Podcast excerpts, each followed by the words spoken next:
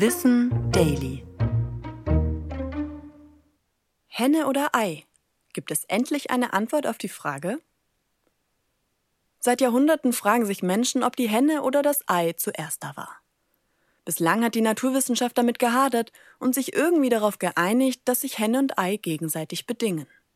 Evolutionär gesehen sind Eier älter als unsere heutigen Hühner, denn schon Dinosaurier haben Eier gelegt.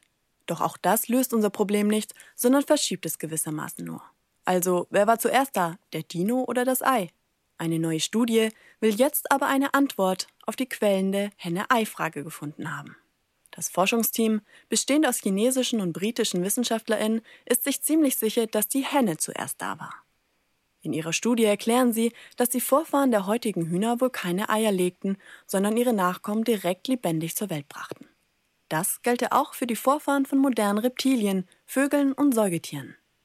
Das Team hat dafür 51 ausgestorbene und 29 lebende Arten untersucht. Einige Arten waren sogar überraschend flexibel in ihrer Fortpflanzung. Phasen, in denen sie Eier legten, wechselten sich mit Lebendgeburten ab.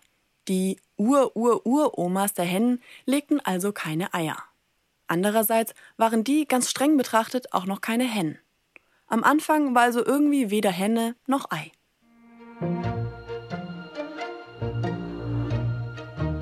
Ich bin Anna Germeck und das war Wissen Daily, produziert von Schönlein Media.